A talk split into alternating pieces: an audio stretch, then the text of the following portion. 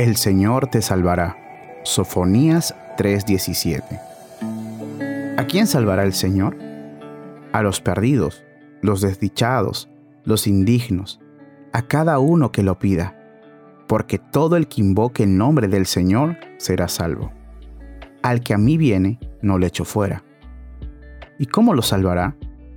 Generosamente, sin dinero y sin precio, totalmente mediante su sangre, poder y providencia, eternamente a todos los que huyen a Él buscando refugio.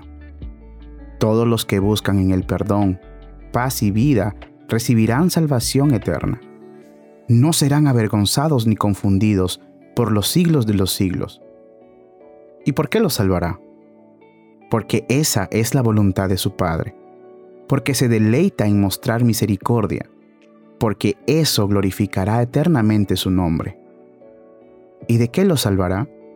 Del pecado, su culpa, su inmundicia y su poder, del presente siglo malo, de Satanás, de la ira de Dios, de toda la obra de maldad y de todos los planes malvados de los hombres. Él nos ha salvado obteniendo la gracia para nosotros y muriendo en nuestro lugar. Nos salva por su presencia, su palabra, su providencia y la renovación del Espíritu Santo. Él nos salvará en toda prueba de todo enemigo hasta el final.